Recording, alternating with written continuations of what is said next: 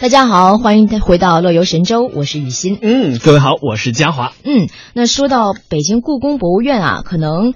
可能最近很多人都会去，因为赶上假期嘛。嗯但是很多游客都去过，可是多数的人参观都是走马观花。哎呀，但除了建筑的魅力之外呢，故宫的魅力还远远不止这些。怎么？比如说呢，啊在故宫诞生近六百年里，皇上在他的家里设计了很多机关，哎呀，就是就是我们看电视剧里的机关暗道吧。你我知们道觉得吗这这这个，首先呢，来北京肯定得去故宫啊，嗯逛完天安门就是逛故宫，嗯但是真的没有办法不走马观花，嗯就是整整走上一天也只能观个花儿，实在太大了。至于皇帝他们家自己设置的机关什么的，嗯这个今天一定要好好听听。嗯，好，那么接下来我们一起来看一下，到底是什么样的机关呢？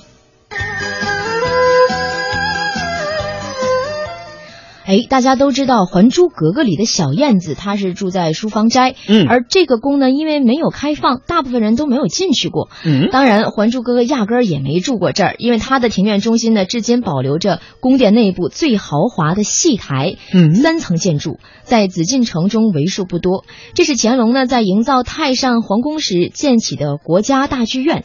所以它的视觉与音响效果在当时是无与伦比的，活脱脱就是紫禁城里的金色大厅，感觉被电视剧里骗了。也就 哎我就就脑子特别混乱啊。嗯首先这个琼瑶阿姨的《还珠格格》是虚构的，嗯，这个他是因为看到这个，呃，北京路边有一个公主坟儿，然后就编了这么个故事。嗯但是皇宫里头真的有一个书房斋，而且呢还有这么一个戏台。嗯，这个戏台怎么一个豪华呢？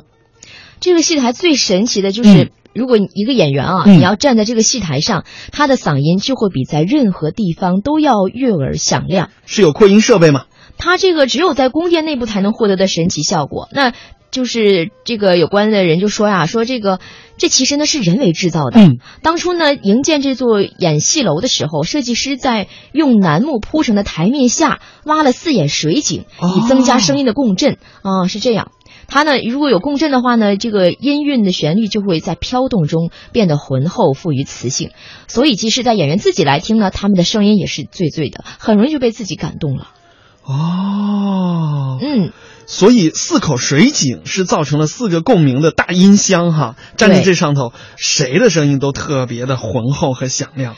对，是这样的。所以呢，呃，要不是今天看了看他们到底是有什么样的机关，我嗯们一直都活在《还珠格格》里。哎，那在这个戏台的正对面呢，当然坐的就是皇上了哈。呃，这也是唯一的观众哈。嗯 这个嗨，观众席里头也有一个小的细节，即使是娱乐时光呢，它也是坐北朝南的。哦因为他是皇帝啊，必须坐北朝南啊。嗯但是你想想，坐北朝南的话，视觉效果不太好呀，是啊，所以说人人因家为还是很有讲究的。因为他眼中的画面全都是逆光，哦，所以演员穿的再漂亮，其实看到的也都只是一个剪影而已。